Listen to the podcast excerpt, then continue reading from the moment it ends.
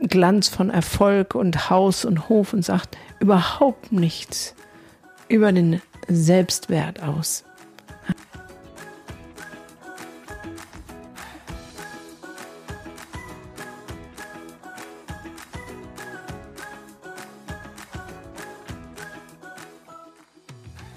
Hallo und herzlich willkommen zu meinem Podcast. Mein Name ist Gunda Frei und dies ist der Podcast Entwicklungssprünge für alle Eltern, Lehrer, Erzieher, Pädagogen, schlicht für alle, die mit Kindern und Jugendlichen leben oder arbeiten oder die ihr eigenes inneres Kind noch nicht vergessen haben und diesem zu wahren Entwicklungssprüngen verhelfen wollen.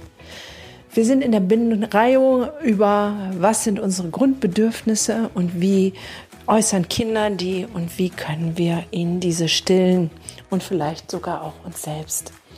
Das vierte im Bunde ist die Selbstwerterhöhung und der Selbstwertschutz. Ein sehr spannendes und auch wichtiges Thema und ich freue mich, dass du wieder dabei bist.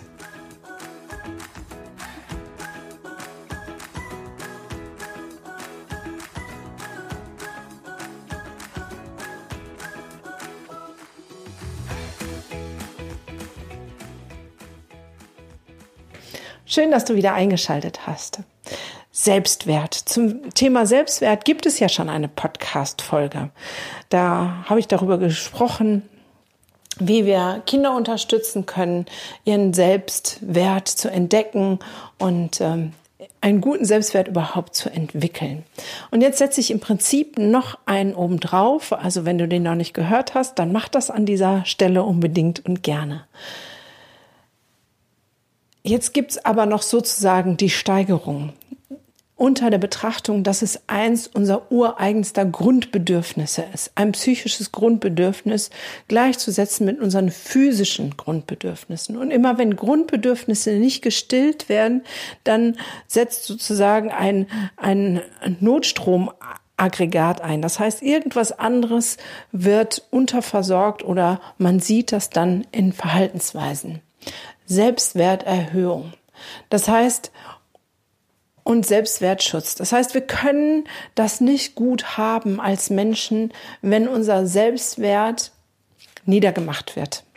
Wenn es keine Bestätigung unseres Selbst gibt.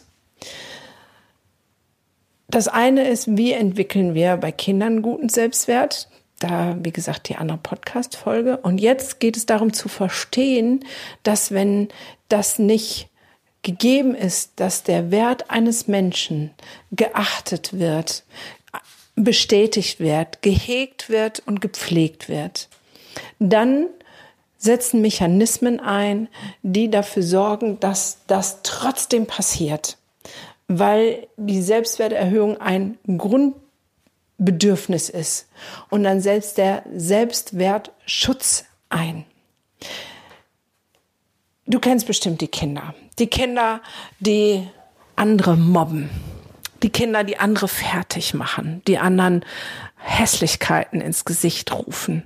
Vielleicht auch den Erwachsenen Hässlichkeiten ins Gesicht rufen. Und jetzt stelle ich mal die provokante These auf und sage, sie tun das nicht, weil sie gemeine, negative, böse Kinder sind. Sie tun das, um ihren Selbstwert zu schützen, weil es zu wenig Selbstwertbestätigung und Selbstwerterhöhung geht. Das heißt, sie müssen andere schlecht machen, damit sie sich selber ein bisschen besser fühlen. Und in der Erwachsenenwelt ist es leider, leider genauso. Ich mache die Erfahrung immer und immer und immer wieder. Die Menschen, die neiden, die gehässig über andere reden, die sich,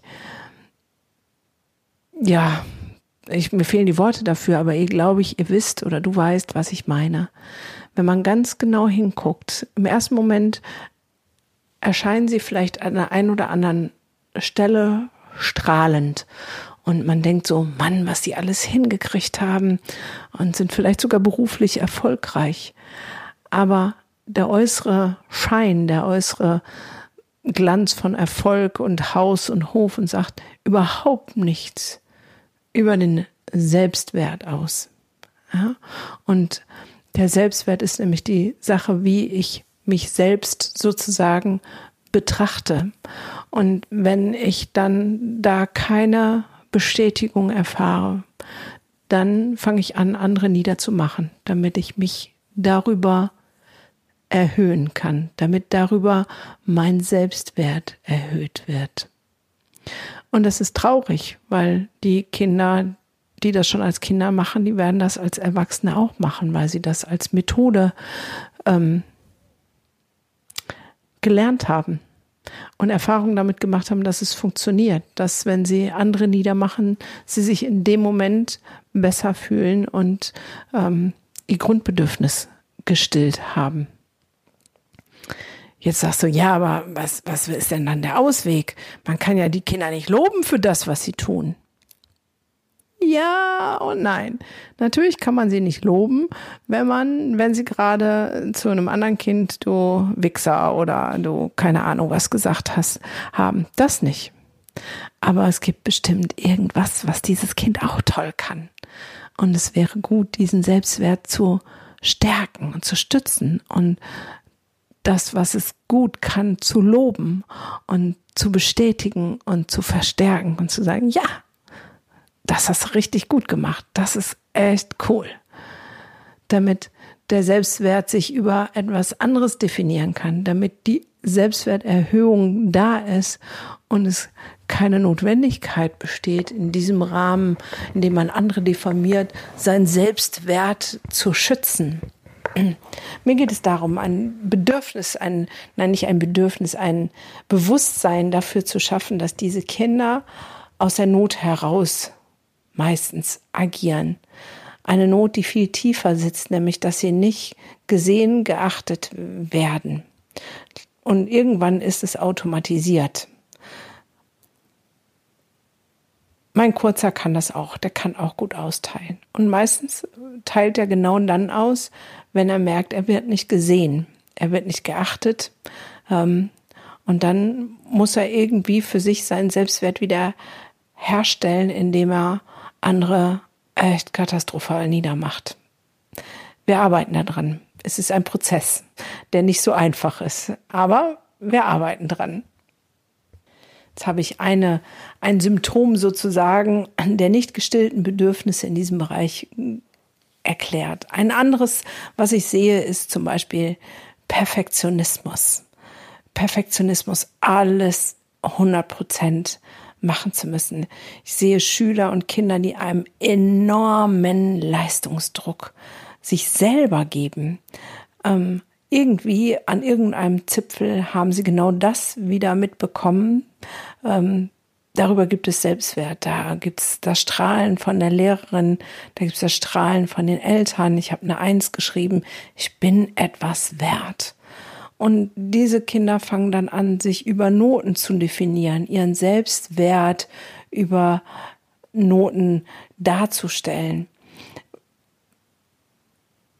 Das gehört für sie dann zu dem Selbstwert Schutz. Das passiert ganz oft bei Kindern, die dann vielleicht sogar gemobbt und geärgert wurden, die dann sagen, okay, ich bin ähm, nicht die schönste oder die dünnste oder habe eine Zahnspange, aber dafür bin ich die schlauste und dann könnt ihr mir nichts mehr haben. Und das ist dann deren Schutz auf die Art und Weise, wie sie ihren Selbstwert schützen. Und auch dieser Mechanismus ragt bis ins Erwachsenenalter hinein. Das ist ja nichts, was wir dann, wenn wir Abitur gemacht haben, fertig ist und sagt, ja, oder Studium oder was auch immer, einen guten Abschluss. Ja, super, habe ich gut hingekriegt, jetzt kann ich es wieder lassen, sondern es ist ein Mechanismus, der uns dann begleitet, wenn wir ihn nicht anschauen, bis wir sterben. Perfektionismus, so viele Menschen, die ich damit kenne, die ihren Wert darüber bestimmen. Und dann gibt es die nächste Kategorie, das ist die, ich sage mal, selbst aufopfernde ja, Kategorie. Das sind die, die ihren Wert darüber bestimmen, dass sie anderen helfen, dass sie für andere da sind, dass sie all das tun, was andere sagen, was gut ist und was sie möchten. Die sind total orientiert an allen Menschen außen. Und auch das ist ein Mechanismus, der passiert, wenn, genau, die Selbstwerterhöhung nicht stattgefunden hat oder stattfindet, weil das ist die Art und Weise, meinen Selbstwert zu schützen. Ich schaffe meinen Wert darüber, dass ich für andere da bin, dass ich für andere alles tue und dann bin ich wertvoll.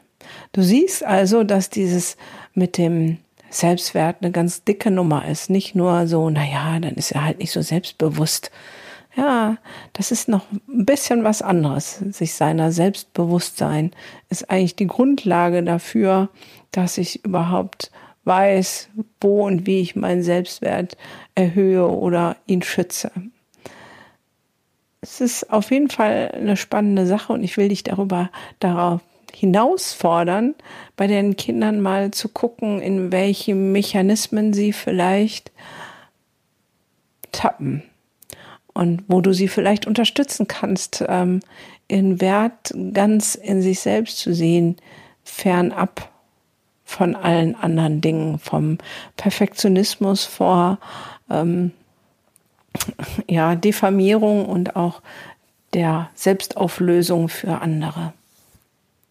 Und dazu gehört auch die Einzigartigkeit des anderen zu akzeptieren und zu sagen, ja, genau, jeder Mensch ist anders.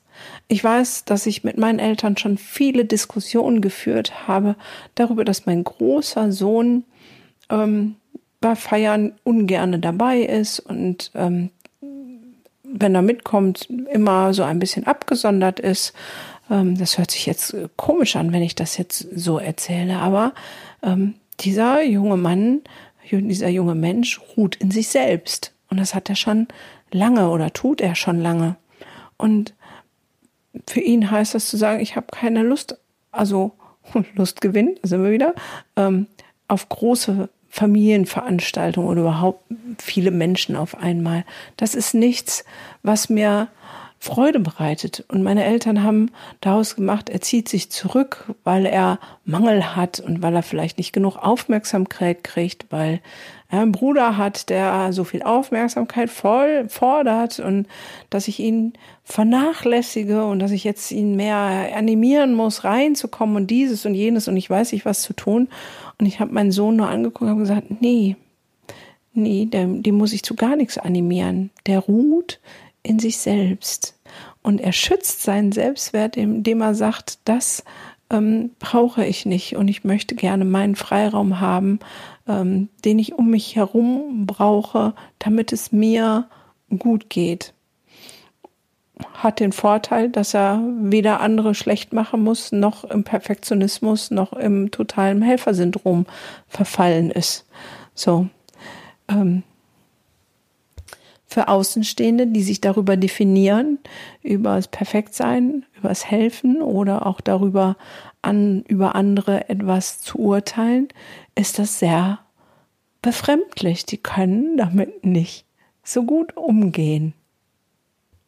Und je mehr ich darüber nachdenke, umso mehr bringt mich das irgendwie in Schmunzeln, dass ich denke, ja, ich glaube, dass das grundsätzlich so ist, dass wir verlernt haben, mit Menschen die in sich ruhen, dass uns die irgendwie komisch vorkommen, dass wir denken, hm, wie kann das denn sein? Und wir direkt ganz andere Assoziationen haben von, den interessiert nichts und der ähm, zieht sich zurück und das sind ein Eigenbrötler, Eigensiedler oder keine Ahnung, irgendwie so. Weil wir das in unser Vorstellungssystem und unser System nicht integrieren können, weil wir die ganze Zeit dabei sind, irgendwas zu tun, um unseren Selbstwert zu schützen oder zu erhöhen. Spannend, oder? Stell dir doch mal die Frage, heute den Tag über, was hast du getan, den ganzen Tag, den du heute hattest, was hast du getan, um deinen Selbstwert zu erhöhen oder deinen Selbstwert zu schützen? Spannend. Ich wünsche dir sehr viel Freude bei dieser Frage und hoffe, dass du ihr weiter nachgehst. Und wenn du weitere Impulse brauchst, du bist so herzlich eingeladen zu der Speaker-Nacht diesen Jahres am 13.10., die Bildungsevolution, wo es genau darum geht, wie wir Kinder in Entwicklungssprünge verhelfen können. Ich freue mich, wenn du dabei bist und Danke, dass du diesen Podcast hörst und auch über Bewertungen, Likes, Kommentare freue ich mich auch jederzeit. Hab einen schönen Tag.